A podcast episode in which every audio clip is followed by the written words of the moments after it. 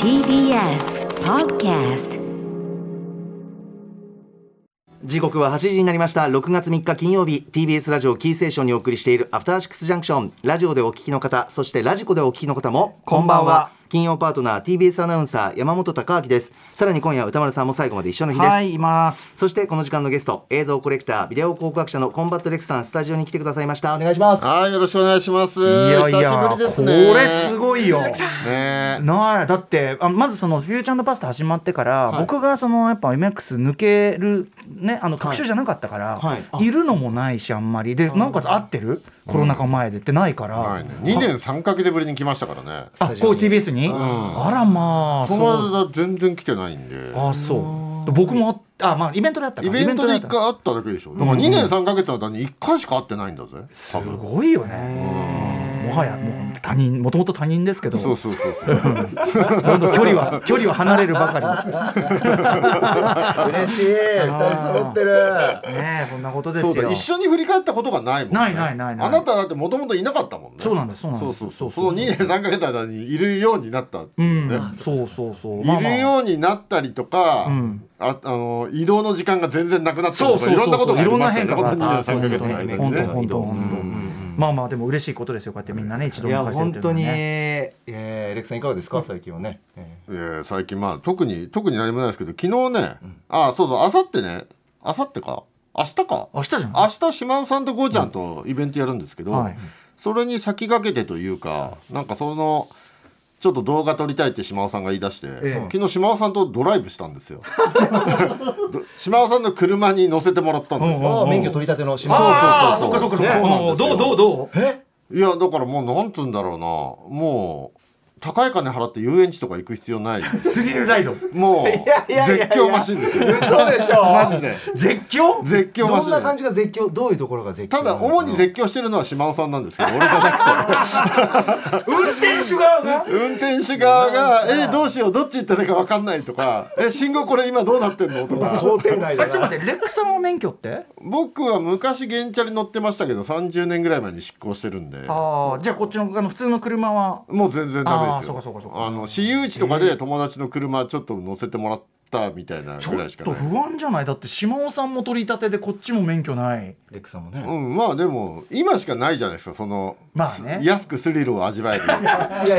スリルそのスリル味わいたくないって。いやだからなんていうの？遊園地みたいな守られたスリルじゃないから、本物のスリルやからだよだから。守られたスリルがいいでしょだって島尾さんなりには全力でね安全運転してるんでしょうけども、まあししてますもちろんね、けどねええ危険運転するタイプにとも思えないけど、ええ。そうですよね、いやだからその歩行者の連中？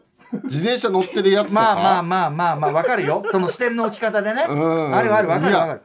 その路肩からはみ出すなよっていう、うんうんうんわかるわかる。この初心者マークが目に入らぬかっていう。僕もさ運転自分でするわけじゃないけど、当然タクシーとかね、うん乗ることあってそうすると自転車とか見て危ないなとかさやっぱ思いうやもの、本当になめんなよこっち初心者だぞっていう気持ちにやっぱなりますよね。そりゃそうだよね。普段だから自分が歩いてる時とか初心者の方にこう思われてるんだろうなっていう気持ちになりましたね。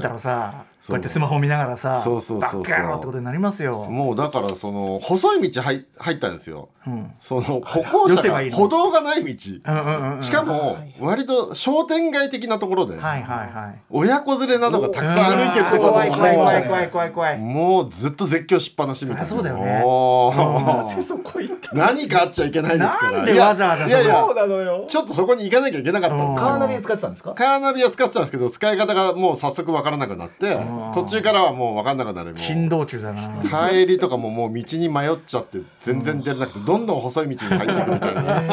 面白いじゃんでも。映像としては面白い。コンテンツとしてはいや島田さんの友達が撮っててくれたんだけど、後半なんかもう嫌になってその人も撮ってくれなくなっちゃって。うん。あんまり。投げた。あの絶叫してるとこあんま多分撮ってないような気がしますけど、えそれを何イベントで流すの？多分明日流すんじゃないですか。島田さんがそれをどんなイベントなの？うん。そうまあ、みたいなことをやっておりました。あとあれじゃない？レックはほらもうさ「新ウルトラマン」見た直後からさもうメールを送りまくってはい。うちにさ僕にあれは送るでしょだって研磨大変な研磨えメールを送りまくった？いや歌丸さんに。僕に僕そうですか。うん。で俺まだ見てなかったからもうその受け止めてもああそうそうなんだ。俺まだ見てないから ああそうなんだ。あみたいな。すごい剣幕のメールが来た。いやでもその歌丸さんも映画表で言ってましたけど、見てみんなでやいのやいのやるのが楽しい映画であることは間違いないです、あとあといいとこもあんじゃんもちろん。そうなんだよ。いいとこもあるんだよ、うんうん。いいとこもあるだけにだけにね。なぜこうなったあなたでもほらもうう安野さん絶対支持派だからさ。そうだね。だからあの「シン・ゴジ」の時は、うん。あの安野さんがね、うん。まあ現場をうんうん。自仕切ったじゃないですか、はい樋口さんが監督になってますけども、実際は安野さんが現場に降臨して、ん。まあ、全部指示しだしたってことになってますけど、今回の割合がわからないのでいやでもまあそんなに現場にずっといはいなかったですかには情報がねなんかあんまりいけなかったみたいですけれども、あのエヴァの仕上げと新仮面ライダーがあります。どこからどこまでが安野さんでどこからどこまでが樋口さんか分かんないところがあるじゃないですか。まあでもとはいえもう総監修なんだからそれはその責任はありますよ。責任は間違いなくあるとと思うんですよ。で、エンドロールの撮影などもかなり安野組の方々が現場に送り込まれていることが伺えるエうんうん。ンドロールだったので、メンツ見るとね。だからこうすればコントロールしてやれるはずって目算が外れたんじゃないかなっていう気はするんですよね。なるほど、まあ、何を言ってるかっていうと怪獣パートは良かったんですけど、ウルトラマンパートは、はいはい人間パートがわかりますわかります。うーんやっぱりその、まあ、iPhone などいろんな機材を使ってやってるところがあのややってるさそのモードそのものはさ「あのシン・ゴジラ」の時の安木川なカット割りでねはいはい市川コンフーと言いましょうか、同じ同じっちゃ同じなんだけどなんかそれのさらにこうなんていうのもう何かを覆い隠そうとするばかりにこうやるやりすぎてるっていうか明らかに、まあ、言葉選んでますね、うん。もう私はバッサリいきますよ。劣化コピーですよ。ねまあまあまあまあまあそうだね。そうですね。だからその元元のオリジナルがあっての「シン・ゴジラ」だったのが、さらにそれのコピーだから。そうですね。市川崑監督や実相寺明夫監督を要素を取り入れた「シン・ゴジラ」をさらに模倣してみたみたいに見えましたね,、まあ私には。あのあれですよねタランティーノはいいんだけどタランティーノ風のことをやろうとしたやつが一様に良くないのと同じでねありますよタランティーね。ノを学生が真似してみたみたいなうん人間パートのカット割り、はいはい。えー映像のルック。明らかにでもそのね。グレーディングのばらつきもうねグ絵がバラバラね。えーもうねシン・ゴジラ見直してみたらね、うん。でもやっぱ絵はそこをビシッとしてましたそこは。シン・ゴジラはちゃんとしてますよ、うんうんうん。うん。やっぱなんか作業途中みたいな感じの人間パートはやっぱりあとなぜここでカットを割るとか、はいはい。いやだってもうそんなむ全く無意味でしょそれはもうね。変なとこにカメラを置けば実装時アングルじゃないですよねっていう気持ちにやっぱりなりまあますし、そりゃそうだそりゃそうだ。全部なんか穴越しみたいなねそうもですそうです、で実相寺監督はその映像美が必要な時はちゃんと綺麗な絵撮る方なので、うんうんね、有名なあのキャスリン・バトルの日課ウイスキーの CM なんか見れば分かりますように、うんうんうん。余計なカット割りは必要ない時はしませんし、変なところにカメラも置かないので、はいはい。みたいな気持ちにやっぱりなりますよね人間パートは。だから元が「シン・ゴジラ」でちょっとそのこれでそのある種の演出力不足みたいなものをはい。カバーすることができるっていう手法が生地成功しちゃったから、そうですね。ね。だから今回は多分「シン・ゴジラ」的なに行くはずだっていう配置だったんだと思うんですよ。それが行かなかったんじゃないかなと僕は上がりを見て思いましたけどね。まあ、あとやっぱりその劇場版の「ウルトラマン」昔のテレビ版の再編集うん。を意識して、まあ、その構成でだからテレビ版の「ウルトラマン」が今あり「新ウルトラマン」がありそれを再編集した映画ですっていう体になってるのは分かるんですけども、まあ、やっぱりでも尺もないし。やっぱ輪切り構造でそれをやるとやっぱりどんどんねそのなんか登場人物の空心力のなさとかがさそうですね。ねもうだって誰誰にも何にも思い入れようがない。だってそれはもう描かれてないから、うん。だからだねから長澤まさみさんのあの一連の下りが賛否両論というか、まあ、賛はあんまりないけどもいろいろ言われてますけど僕はなんかハラスメント投稿よりも、この尺がない時にこんなことやってる場合かっていう気持ちで苛立ちをすごく覚えて。逆に言えば一番まあなんていうかある種人間ちゃんと臭い感じがする人だから唯一、うん。もうあれがないといよいよもう本当に何にもねっていう感じもしますけど、ねバディといえばバディだったことになるし好きになったのかといえば好きになったことになるしっていう全部セリフで解決会みたいうんうんうなん。ところなどもね、やっぱりそれもそうですね。私は気になりますし。そりゃそうですそりゃそうですよ。いろんなことが気になってなんかこう うちの娘がね、ええうちの娘がもうそうウルトラマン好見たのおかんぶりでそもそも散々だったんですけど、あら。メフィラメフィラスが勝てばよかったのにって言ってて。え なんでって聞いたら、あのこの映画に出てくる人間は好きになる要素がないし守る必要がないと思うっていうひどい。すごいね。でもひどいいやひどいひひどいひどいというよりは俺今聞いて、ええ。やべえレックのレックの右版が レックがレックが言いそうなこと言いやがると思って。やべえよこれ。本当の人間が滅びたら困るけどこの映画の人間は滅びてもいいと思ったレックが飲んでる時あんなさ歌丸さんそうやって言うからさあいつら死んでもいいでしょ。メフィラスに支配ればいいでしょっていうすごい娘に変な危険思想芽生えちゃってさもう。でもでもねメメフィラスはやっぱりね巧みなものありまいしたよね。ややっぱり後半は山本浩二が全部救ってくれたっていうか。そうそうそうもうう。ん。彼がね彼のあれでいやー素晴らしかったですね。演技でしたね。山本浩二さん素晴らしいですよ。まあここにも一人ねええ外星人いますけどね。外星人の山本。山本メフィラス高明です。影響受けやすいな。いやでもウルトラマンとか怪獣はね本当に気分上がりましたけども新ウルトラマンの話でした、はい、でも冒頭のネロンガ戦とかは良かったですよ。ねすごいでしょ絵の完成度も高かったですね。でしょ？でしょ？うん。さあといういうことでここからアトロックフューチャンドパストに参りましょう。振り返るメッセージ皆さんお待ちしております。メールアドレスは歌丸アットマーク tbs.co.jp 歌丸アットマーク tbs.co.jp です。ではこの後1週間のアトロックプレイバックです。After Six Junction. さてこのアトロックフューチャーパストこの1週間でお送りしてきた情報や聞きどころをまとめて紹介して過去の放送を聞き返せるラジコのタイムフリー機能やポッドキャストラジオクラウドなど各配信プラットフォームと組み合わせて新しいラジオの楽しみ方提唱しています。改めて本日のお相手映像コレクタービデオ考古学者コンバットレックさんです。お願いします。はい、よろしくお願いします。宇多丸さんもいらっしゃいます。お願いします、ウルトラマンのフィギュアをいじりながら。あーかっこいい。聞いてますでは早速今週のアフターシックスジャンクションを振り返りましょう。まずは5月30日月曜日月曜パートナーの熊崎和人です。5月30日月曜日振り返っていきましょう。6時半からのカルチャートークは本日金曜日から公開となりました。映画「機動戦士ガンダムククルス・ドアンの島」の監督安彦義勝さんでした。7時からのミュージックゾーンライブダイレクトは2年ぶりとなるニューアルバム「アートレス」をリリースした4人組バンドウォンクでした。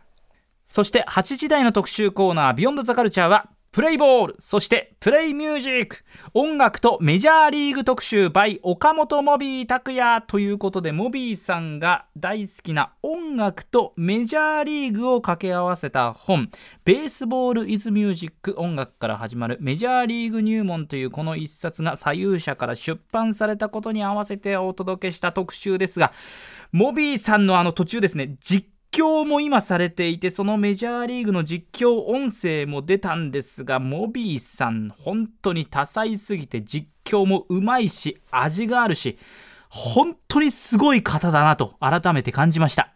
今週おすすめグラビアはマルピさんです。ひらがなでマルピさん。現在22歳の方なんですが川崎彩さんや林由美さんなどが所属する今グラビアの名門中の名門01ファミリアが誇るスーパールーキー。現在発売中のプレイボーイの表紙となっています。歌丸さんも非常に総合力が高いということで歌丸さんお墨付きです。マルピさんぜひですね皆さんご注目ください。はいまずは月曜日です。レクさんいかがでしょう？はい、えー、まずは18時半カルチャートーク安彦義和さんがいらっしゃいました、今まさにそこにレクさんが座ってるそこにお座りえマジで？この椅子に座ってたの？そうですそうです。えいらっしゃってたの？そうですそうです。マジで？そうです。よ。ありゃー。光栄あらー。ねえちょっと時空の歪みを感じるよねやっぱね。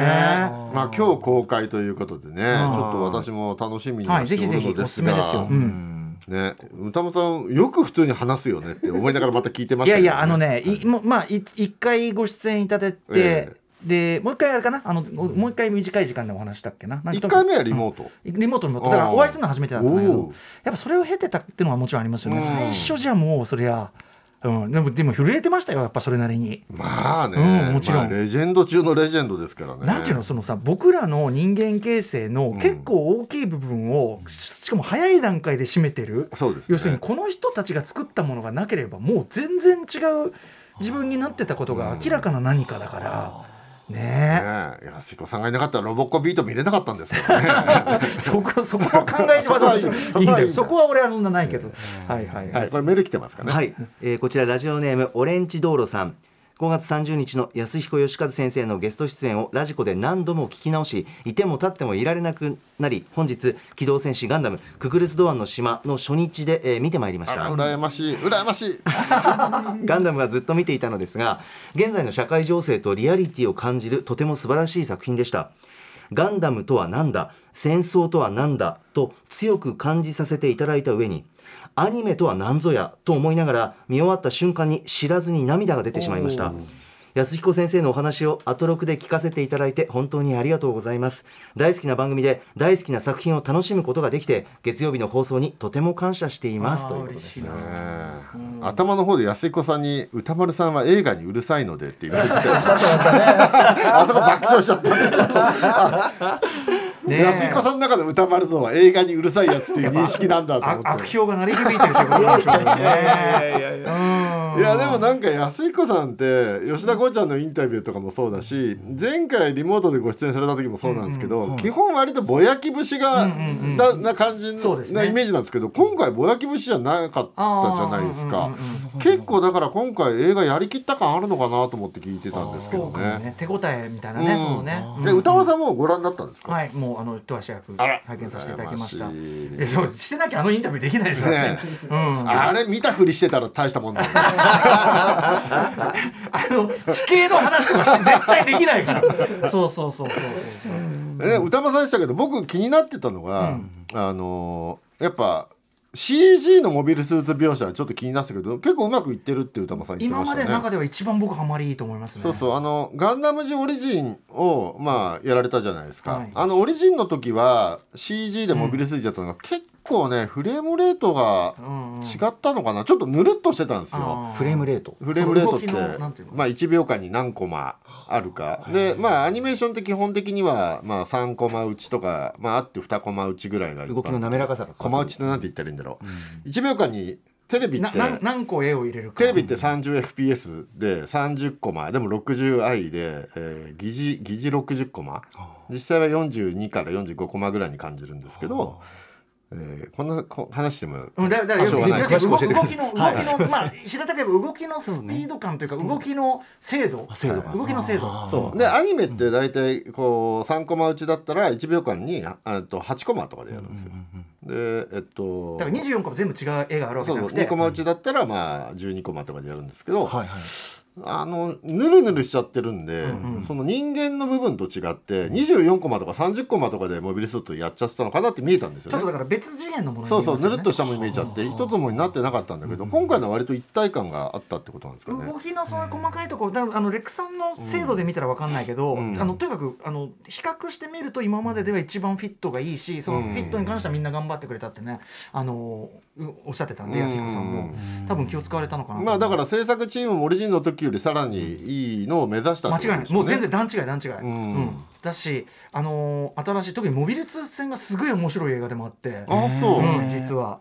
そう。なのでそれはチャンバラ映画としてってこと？チャンバラもあるしチャンバラもあるしあとそのなんていうか新しいその黒い三連星が人気だからっつってはいはい言ってましたね。はい、褐色のサザンクロスっていう、うん。めちゃ腕利きのしかもククルス・ドアンがもともといたチームっていう設定で、うんうんうんこいつらがすげえいいのよ。乗る機体もめちゃかっこよくてはい。なのでそこら辺とか。でまああれですよ。抜け人的な話ってことですいやよね抜けあのククルスは抜けだけど。抜け人的なことですよね。でその追っ手が来る。だからカムイが追われてるみたいな感じですよね。ただそのククルス・ドアンが追われてるというよりは、うん。あの島に一つ仕掛けがあってこれがすごい納得度が高い、よくこれを作った。なるほどっていう、うん。だし地球船ならこれはあるだろうっていう。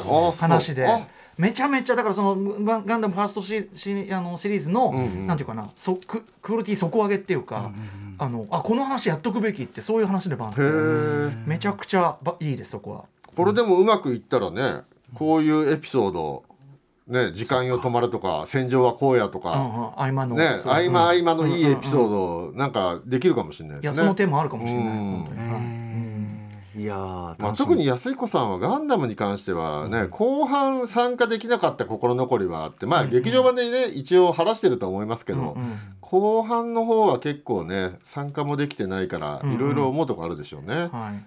うんうん。そうそうあのシャリアブルとかが出てるあたりとかは参加できてないですからね、まあだからそのね今回ので一本だけどちょっと安彦さんとしてのガンダムの総括感みたいなのは絶対あるとう。思う完全に。んまあ安彦さんが考えるテーマに近いですしね。もちろんずっそうだね。とあの漫画で書かれてることとかにもね、はい。この近いものがありますよね。本当にせ戦記というかね、うん。戦争とあるいはそうそうそう犠牲になる子たちそいうなそうそうそう、一般人が戦争でどういう影響があるかっていうこととかね、すごいかでもアクション映画としてもすごいいいです。クライマックスとかめっちゃ上がるし、ん。ガンダム登場シーンがあるんだけど、ん。本当こ怖いし上がるしみたいな、すげえいいですよ。まあどういう出方かあんま言えないでしょうけど。言えないね。なんかシャア出るんでしょ？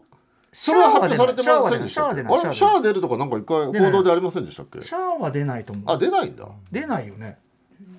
出るは出るけどそのなんていうのかな。め絡んでは来ないああまあまあそりゃそうですよね、あそこにシャア来たらどういうこっちゃってことですもん。ね、でもあのシャア級に強いっていうククルス・ドアンです。ちなみに。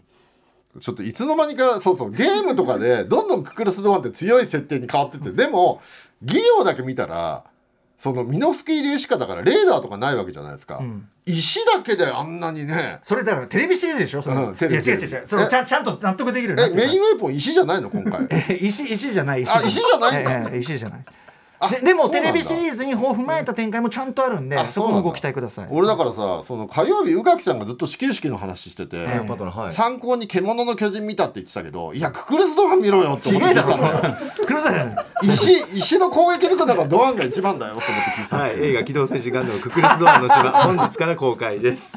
続いては31日火曜日です。歌丸さん、イヤホン見つかったかな？とどこかにあるよ。歌丸さんのこと待ってるよ。ほら、聞こえる。僕はここにいるよ。ごめん、言ってて自分で 笑っちゃった。火曜パートナーの宇垣美里です。5月31日火曜日、振り返ります。6時半からのカルチャートークはミュージアムグッズ愛好家大沢夏美さん。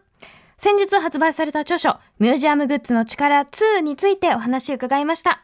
どれも可愛くて、もはやミュージアムグッズを買いに美術館に行きたい。7時からのミュージックゾーンライブダイレクトは、今月11日に5枚目のアルバム、ストレス・デュ・ストレスをリリースされたゾンビー・チャングさんでした。そして、8時台の特集コーナー、ビヨンド・ザ・カルチャーは、小説で深く知るロシアのこと、ウクライナのこと特集。この企画を発案してくださいました声優でエッセイスト、そして日本 SF サッカークラブ会長の池澤春菜さんと、ロシア文学研究者の沼野京子さんとお送りしました。ロシア文学って重くて暗くてまどろっこしいイメージを持ってたんですけど、沼沼を読んでイメージがガラッと変わりました。もちろん繊細な作品もあるんですけど、ぶっ飛び SF から F ワード連発なものまで、ぜひ読んでいただきたい。はい火曜日です。レクさんどうでしょうか？はい、えあちなみに宇垣さんあのあそうイヤホン買い直しました。はいはい、はいすいません。なくした話ね、うん。めったと物なくさないとか言ってたけどあなた昔8万円落としたとかって大騒ぎしてましたけど。9万8000 9万か、ですはい。9万8000 9万8000です。およそ10万。ええ。ね。いやでもそれ以来ですよ。でもそれに比べたら大した落とし物じゃないでしょイヤホン、まあね。えあなたなくすんですか？僕はなくしますねでしょうね。すごいなくしそう。特に部屋の中で眼鏡がなくなって大部騒ぎすることが中多いそれ乱雑なんでしょそれ？うーん何なんですかね。置き場決まってないの？え？置き場決まってないの？置き場は決めてるはずなんだけどなくなりますね。あれそれは重症だわ。うーん。もうやっぱりね眼鏡ないと見えないからどこにあるかうんうんうん。発見が不可能そうだと思います私もねメガネの人だからコンタクトとわかりますわかります全然ね身動き取れないんですよ。それを探すための道具がないそうなんですよ。本当に。本当に命でもさそこまで大事ならこれはここみたいなのあんいじゃんよややってるつもりなんだけどやっぱりメガネはね確かにね。そうなんですよ。いやだから何か災害とか起きた時にメガネなくなったら俺多分サバイバルできないなだからそれもあるるからそのあの目にそのレンズあのコンタクトレンズ埋めるやつ。はいやる人増えてんのは災害の時に太陽とかでやっぱりやっといた方がいいみたいな意見もあ ICL みたいなあのレンズそうそうそうそうそう。そうだから俺もちょっと考えてんのよ。もうどんだけメガネに依存して生きてるんだって思い知りますよねそう普段。メガネないとそうそうそうどうしようもないから。本当に。ねさあそしてそんな話はともかく。はい時間もどんどんなくなってますねさっきから押し気味ですからね。はい19時台ゾンビーちゃんさんよかったです。いいでしだからあのロマンポルシェとか思わせるいやもうようなさ本当今に年ライブダイレクト一番良かったそうです、うん。僕、いや本当ロマンポルシェ感って言ってましたけど、本当かと思って聞いたら、まあ本当にそうじゃんと思って。で、ね。なんか 80s ニューウェーブ感がありつつでも現代的なハウスやエレクトロの要素も入ってるみたいなところがすごい良かった。でもベースにあるのはやっぱ 80s ニューウェーブ感ですね、うんうん。いやはい。すごい良かった、ねアルバム今までメイリーさん5枚ぐらい出してるんですかね。ちょっとこれ全部,、全部買ってもいいかなと思いでもました今回のが一番これがゴリッとしてるかも。あそう、いやーおすすめですよ。すごい素敵でした、はい。はい、こちらラそしてジコタイムフ19時ね。リーはい。19時台このままね、えー、19時半から鎌倉殿話にまた入ってきましたけど。今週はなんかこうね見て放送がどうどうでドラマがどうじゃなくて山本浩二の体に宇垣さんががっついてたっていう印象がっついてたっていうかその、ええ。いや違う引いてたんだよあれは。引いてた、びっくりした。そんな脱ぐみたいな、え別に脱ぐ上半身水使ってねえじゃねえかって話なのにい。やでもね仕上がってましたね。あのプロレスラー的なねそうね。筋肉のねあの膨らみのあるあれ何年前？4年ぐらい前に軍師官兵衛の時石田三成だったんですよ、んうんうん。でその時も脱ぐシーンあって、うんうん。結構体ががたいが良くて結構話題になったんですよ、はあはあはあ。なんか三成がなんか水をこう浴びるシーンみたいな、あったんですけどあの頃よりなんか一回り体大きくなった気がしますね。でも体鍛えるって意味でもねそれ山本こっちの山本もねそうですよ。こっちのメフィラスも。あの話の影響か やっぱりこう綺麗にその山本浩二さんの肉体と私の過去のバラエティで鍛えた体の肉体が並んだ画像がやっぱりあのネット上にも。上がってんだ。比較ですね。まあでも大河って結構そのまあ脚本があってお芝居は役者さんに任せてる部分も大きいからアドリブで脱いだ可能性もなきにしもね。ああなるほど。ね。ガバッとね、そうん。でもやっぱりその山本浩二さんのなんかあるある種のねっとりしたあの色気というかなんというか、ね。あの鎌倉もそうだし、メフィラスもそうだし、はいやっぱいいなんていうのハマるといいねやっぱりね。いやいやいい役者ですよ、あのね昨日何食べたでも最高ですしね、ああそうですよね山本浩二さんやっぱいい役者だと思いますよ。僕大好きなんですけどね。横にいる山本どうですか？いやこっちも好きですよ。この外星人も好きですよ。こっちも好きです。私の好きな言葉です。はい、えー、そして20時代。歌詞を変えられた。20拾わない拾わない時間がない。20時代ね。そうそうそう。はい。20時代。小説と深く知るロシア・ウクライナはい。特集。あのまず恥ずかしながらこの特集聞くまで僕そのロシアで変な法律が今ガンガンできてるとかよく知らなくてなんか言論統制が進んでるっていうのは知ってたんですけどえなんか結構法制化されてるんですよね変なことがねい。っぱい。でねその今のご時世とまあリンクするような小説だったんですけどこの一番僕がびっくりしたのは「我ら」という。我らね。面白そうだよね。面白そうって言っちゃあれだけどさ、1921年の小説。なのびっくりしました。これメール来てます？はい、はい。えーこちらはラジオネーム仮暮らしのナオトッティさんです。今まで新聞紙上ですつぶさに情報を追っていたウクライナ危機。しかし日々悪化する戦況や街中の痛ましい惨状から最近は記事をしっかり読むことを避けるようになっていましたそんな中今週火曜日の「ビヨンドザカルチャーで小説で深く知るロシア・ウクライナという特集を組んでくださったことは自分にとってある種の救いとなる出来事でした。池澤春菜さんの持ち込みでロシア文学の翻訳者である沼野京子さんを招いての企画ということで内容の充実度は言うに及ばず文学という窓を通して両国を見ることで戦争を一時忘れて2つの国に思いを馳せることができました。ジョージ・オーウェルの代表作1984の構想の元となった作品がロシア文学であったということなど初めて知る情報ばかりでとにかく充実した内容の1時間でしたということです、はい。ね、1984の元ネタがこんなに昔書かれてたものがあったなんていうのをまず知らなかったので、ねびっくりした。最初聞いてる時はあの分かんなくて、1984のパクリなんかなと思ってたら逆だったっていう。ねびっくりしましたねこれね。ね僕らの世代だと1984とかやっぱ読むじゃないですか、うんうん中中高生ぐらいの頃に。ええ映画にもなったしね。そうそう、ん、であのやっぱり80年代後半にペレストロイカがあって、ええ。まあその後冷戦も終わり、んまああれで書かれてるようなことは現実にはならなかったななんていう気持ちもちょっとあったじゃないですか、まあだから、歴史の終わりなんて言われてそうますからそうそうそう、やっぱ90年代前半ぐらいのちょっとのんきな空気って、バブルは弾けたけどとりあえず冷戦終わったし、ん。まあまあまあもうね。そんひどいことにはならんだろうみたいな気楽な時期もありましたけどね、今またこんなことになっちゃってね、確かに今そういうね小説読んだやつのはいいかもしれないですね。しかもそのなんかプーチンとかが言ってくることがもう本当に1984とか我らそのまんいやまっていうか本当そのままになってますね。ニュースピークそのまんまだから、うん。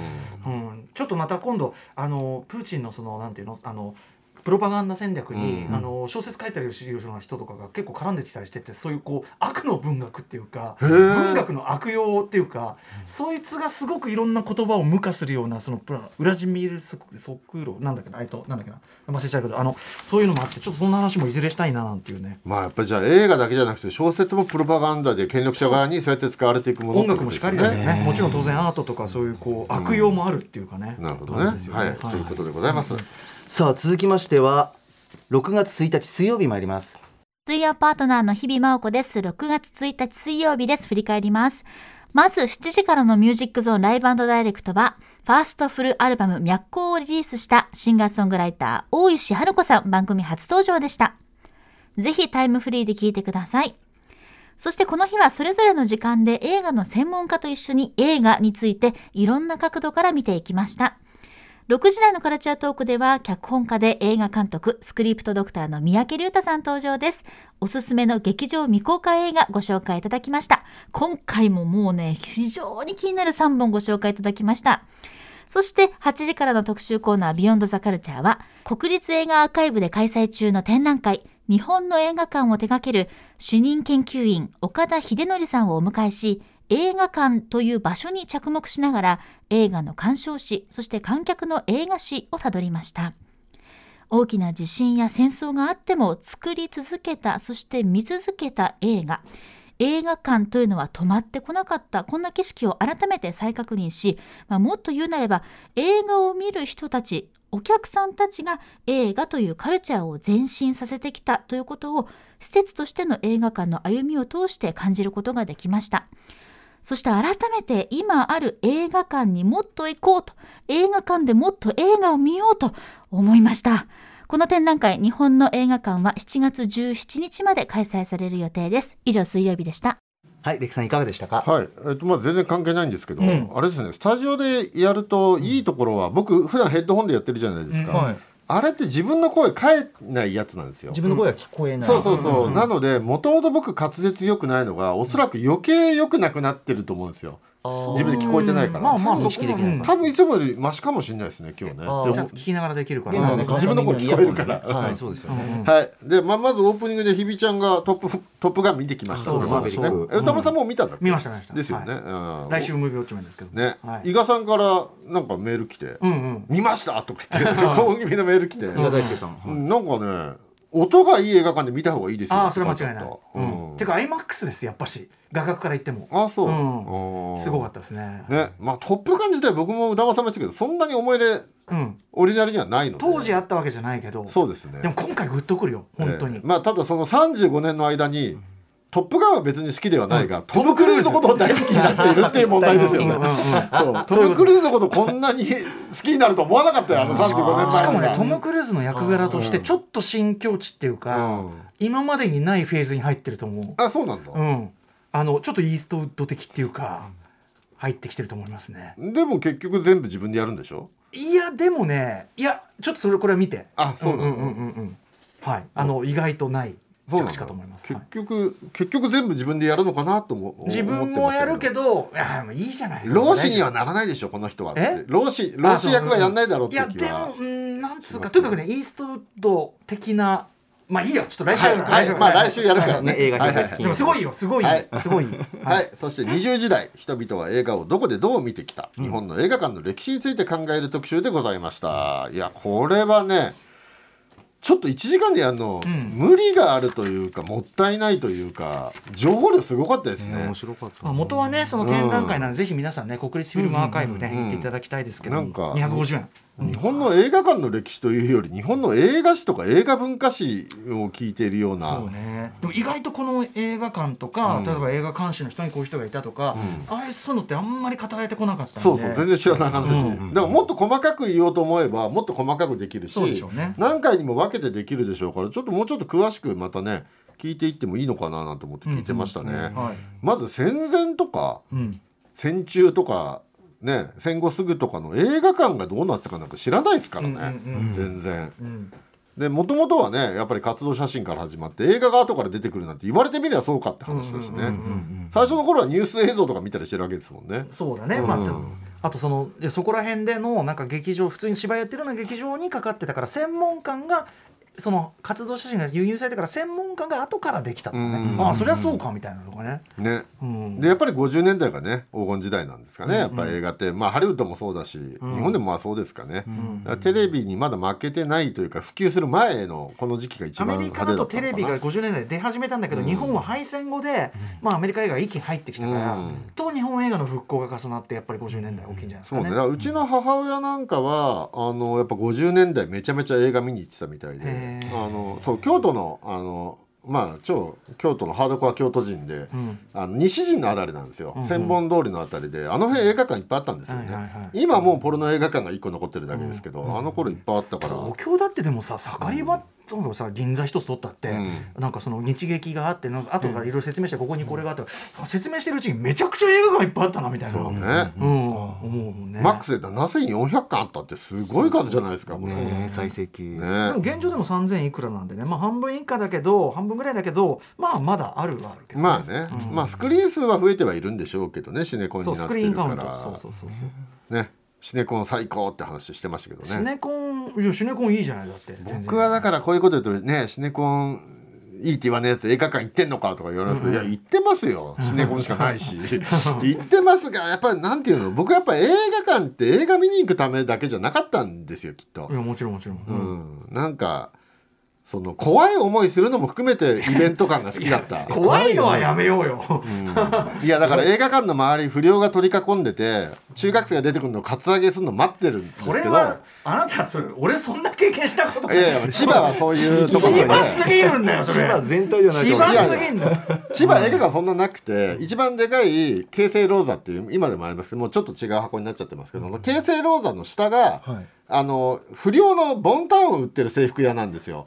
だから最初から不良のたまり場なんですよ映画館。の周りが。でで中学生とかが映画館から出てくるのをその不良たちが待ち構えてるんですよ。そういう立地だったんですそね。うそうそうそう。だから見に行く時は必ず逃走経路を考えて自転車止めて出たらすぐにその不良たちを巻でもいてそれ関係ないでしょ？闘争のあの構想はさその戦いには別にレックさん関係ないでしょ？いやいや違いますよ。捕まって捕まって物陰に連れてからてあ財布出せって言われるわけですよ。あそういうなそうならないように逃走経路をよく考そえてれ映画館関係ねえしあの？端的に行きたくねえよまあこれぶっちゃけシネコンかどうかあんま関係ないです。よ映画館の外の話だだしさだしさそれ別にシネコンだってやろうと思えばできるから。確かに。シネコンの周りにいりゃいいんだもんね確かに。シネコンのせいじゃなかった。スリルがなくなったのシネコンのせいじゃないよ。ヤンキー向けの変形制服屋がなくなったせいだ。スリルがなくなったのはシネコンのせいじゃない。っていう結論ですね まあそんな感じで非常に勉強になる特集ですので皆さんぜひ聞いてください。ありがとうございます。続いては2日木曜日です。木曜パートナー TBS アナウンサーのうないりさです。6月2日木曜日振り返ります。6時30分からのカルチャートークはゲームジャーナリストのジニーさんが登場。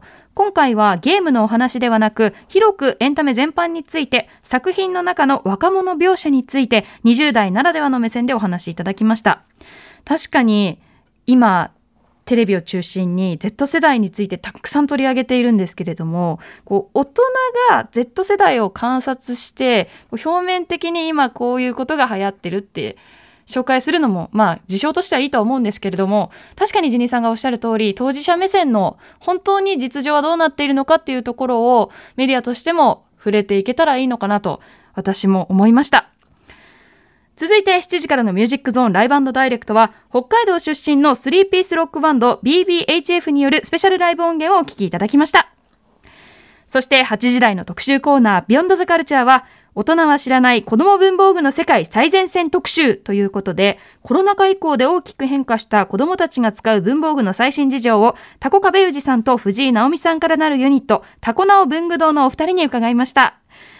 今回本当にたくさんの文房具をご紹介いただいたんですけれども、やっぱ子供たち恵まれてるなと、いいなって、こう子供心をくすぐられるような商品がたくさんあったので、ぜひ皆さんも今回ご紹介した文房具ぜひチェックして触れてみていただきたいなと思いました。以上木曜日でした。はいレクさんいかがですか？はい、えーっとこの日はまず19時45分からの新概念提唱型投稿コーナああー。をいけるのかいけないのかいろいろ試してみるっていうの、ええこれ面白かったですね。あれね、うん。いいよね。これ8あんなこと時台に1時間やってもいいぐらい面白いよ。永久永久にできるよね。ね。うん。しかもなんかまだ完成してないんで、ううんうん。うんまくいってないメールも聞くのも楽しい確かに確かに確かに。そう、なんかだから会議室でやってるものがまんま聞ける楽しさっていうんですかね。つまらない話とかさ。そうそうそうそうそう。んってなる感じがね。じゃあどういうのがいいんだみたいなのも含めてこれはすごい面白かったな。確かにあのオイシスの鳥の糞のところでね、鳥の糞を気にしないのが若さとかちげえだろって。なんだよその結論みたいな話してるのとか面白かったですね でもこれで聞いてたら何？みんなそんなに鳥の糞食らうんですか？え食らったことないの？ないよ。マジか気にしてないね 若さ若若さ。若くないよ。ええ山本さんは？僕ありますあります。本当にそんなに食らうの？あの頭にもありますし肩にもありますし鳥の糞？足の甲のところにもありますしありますね。ほら。北本さんも当たったことあるって言たし。うな、いさんも言ってたよね、うんうん。なんかあれじゃないの？住んでる町に鳥が多いんじゃないの？ちょっと待って千葉は？千葉は鳥とかやっぱり 何？工場の排煙とかでさコンコンビナートのさ。そんなわけないよそんなにそんなにい崩れなやいと思う市内にコンビナートとかあるからさ 鳥来ていけないんじゃない？凶凶暴化したねあれはねそんなわけないんだから。あそうですか。特にないですけどね。あなんでだろうね。なんでだろう。不思議だな、まあ。カラスとかはさほら人見るっていあうじゃん。そっか都会の方がカラスが多いんじゃない？でもふんな鳩じゃない？違うか？自分鳩が多いですね、だからそんな平和の象徴千葉にいないですからねああ鳩みたいな。派じゃねえんだ。そうそうそうそう。タカ派だいないこともないでしょ。あでも本当にあれですよ。高潮の人とかいるんですよ千葉千葉まで行くと。高潮はまた別の話だけど千葉まで行いくとインバウマの方とかでいるんですよ、そうそう鷹育ててる人とかいますから。そうそう。だからもう鳩が全部猛禽類に食われてるんじゃないやべッシーといえば今日ね今日ピースメーカー。あ最終回か。だやば。おユーネクソ。やばいやばい。やばいやばいやばい。そうかあっという間だな話が似てる、ね。自由で楽しいまあでももう老いで言ったら鳥の糞なんてそんな低レベルの話じゃないですからね俺なんてね。いや本当リアル老いの話をしたらこれコーナもうーやりづらいやり俺づらい鳥の糞どころか今人の糞ですから え人の方が落ちてくるの？違うよもう。自分が糞漏らしてることに気づかないっていうことが今年起きて。それは？もう完全に老いもかなりのとこまで来たなっていう老いなのかそれ。口中の方すいません、うん老いか？いやもうかなりのとこまで来てますよボとしてんじゃな。いのね。かいやいやもう自分でもちょっとあいよいよだなと思いましたね。あのもそうそういうのはオイスは逆に入れづらいの。こうい。う。のは本当に置いてるのは読めないよ、ね、ダメだよっつう。のうん。そうそうそう。はい。ねなんかい。ろんな可能性感じました、はい、えー、そして21時代子供の文房具最前線。はい。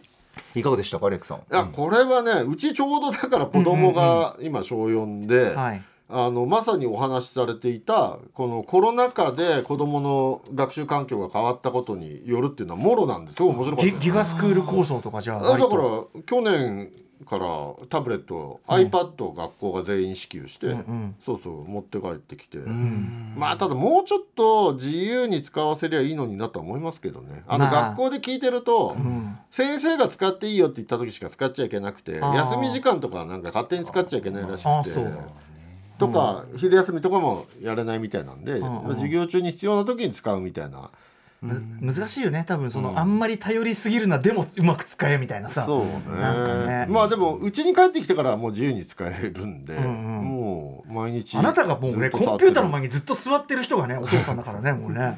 だから学校の iPad はでもなんかいろんな制限がかかってるんで、まあ僕の iPad とかでよくアニメ作ったりとか。ああそういうことかうん、あと変な動画作ってそうそう。春休み中に、知らない間に YouTube のアカウント作って、ええ。動画自分で作ったなんかアニメみたいなのアップとかして。やべえ。ついにクリエイター側に。いやいやいやいや。びっくり。そんで春休み明けて学校行ったら、ん。クラスの好きな男の子もちょうどアカウント作ってええ。始めてて、うんうん。そうだからどそう作ってやるやつ。そうそうそうそう。でお互い YouTuber 同士仲良くやってるみたいですよ。へえ。えどえアニメってどういうの？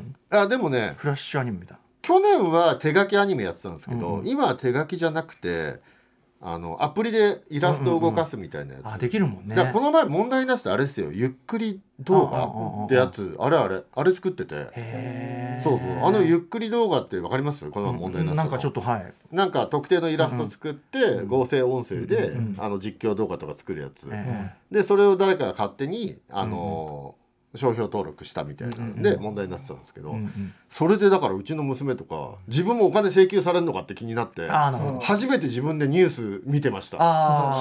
社会ねに興味を持って。やってましたね。えーしかしすごいね。作っちゃう。そう今だからもうそういう感じなんですね。だから合成音声でなんかいろいろやってますね、いつもね。すごいことですね。イラスト動かして口からビーム出させたりとか作ってますねなんかね。そうそうそう。まあ私みたいな底辺 YouTuber には関係ないと思うけどねとか言ってニュース見てました ちょっともうそんなこと言うような感じ。発言がなんかなんか子供がこういうね発言しちゃうんだな今 YouTube ばっか見てるとそういう言い方になってくるのかなと。あそうですか。興味深いな。いやでもなんか教育現場ではもう今タブレット、でも学校によってだいぶ差はあるって聞きますね学区っていうか、うんうん。だから iPad 配ってる学校と Android 配ってる学校もあるし、あそっかそっか。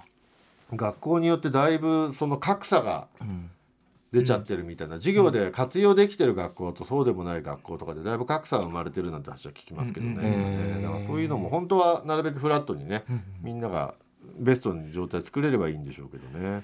あとまあねそういうデジタル的なのもそうだし、文房具もさまあなんていうの？我々の時代からまたさらに、ね。あの親はとかく自分の世代の感覚で決めつけがちっていう話をね、藤井さんされてて、まあでも意外と厳しいのがさ色付き消しゴム禁止とかね。でも色付き消しゴムは禁止だから白で匂い付きっていうさす脱法ごい脱法脱法消しゴム。これ良かったよな。いやだから文房具屋とかでもさなんかそういう消しゴムの匂いよく感じてるから買うとか言うとあ学校持ってっちゃダメだからって言ってますね。ね。色がついてるから。うん。俺らの頃なんてスーパーカー消しゴムとか持ってってよかったじゃないですかあれダメなの？あ色ついてるか。で色ついてるからダメです。しかもあれ消えないしね。そうだね。消しゴムって言ってるだけですからただのゴもあれもあれもやっぱ脱法性じゃん。消しゴムですってやっぱ言い張るっていうさ。スーパーカー消しゴムとか怪獣消しゴムとか学校持ってってましたよね、そういうことですね、うんだだからあれ消えないから本当はただのゴムなんですけどね、ゴムを消しゴムっていう名前で言い張って商品化してでもさ だから我々も消しゴこれは消しゴムだしこれはボールだからボクシーだからさそうそうそう。ボールペンだからボールペンで遊ぶっていうさやっぱ脱法精神は常にあったわけよ。バネを2倍にしたりとかね。そうそう。しましまいやさ先っぽの方を切ってさあの短くこうギューッとやってこう焼いちゃってさね。カスタムもうもうかけないんだよ。ただの ただのあのスーパーカー消しゴム打ち出し機なのやってることかなり改造拳銃とかに近いですよね。あのボールペンのね。破壊力を増すためにねバネとかを強化して。ね。やってましたけどまだだから大人が気づいてなかったんでしょうね。取り締まられなかったですからね。そうね。なるほどまあでもいろいろ取り締まられた結果色付き消しゴム禁止になっちゃったんですかか。ね。今でもねその知恵を凝らしてそのね。そうですね。そうそうそう。進化してますね文房具がね。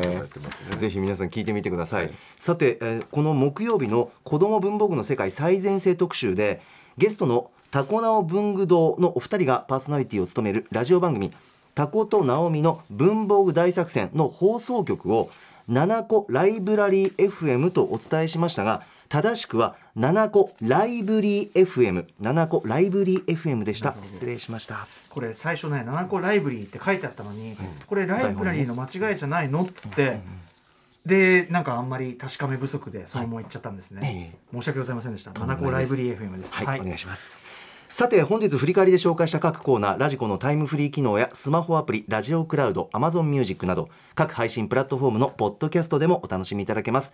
以上ここまで今週1週間のアトロク振り返りました。この後は来週1週間のアトロクの予定まとめてお知らせします。では来週1週間のアフターシックスジャンクションの予定一気にお知らせします。まずは6月6日月曜日。6時半からのカルチャートークにはプロ書評家プロインタビュアーの吉田剛さん登場。7時からは間もなく初の EP「星屑ドライブ EP」を配信リリースするシンガーソングライターかりんさん登場。8時からは年末のシネマランキングでもおなじみの人気ブロガー三角締めさんによる映画の前売り券の特典特集。7日火曜日6時半からは漫画が好きすぎる芸人吉川きっちょむさんによる上半期おすすめの注目漫画紹介してもらいます。7時からは番組月1レギュラー TRF のリーダーで盛り上げ番長の d j k o さん登場。8時からは読書遍歴や読書に対するこだわりなど読書についてあれこれ語らうブックライフトーク。ゲストはシネマランキングやフューチャーパストなどでもお世話になっています伊賀兄ことスタイリストの伊賀大輔さん。8日水曜日。6時半からはライターの西森道夫さんにもうすぐ最終回だけどまだ間に合う今シーズンのおすすめドラマ紹介してもらいます。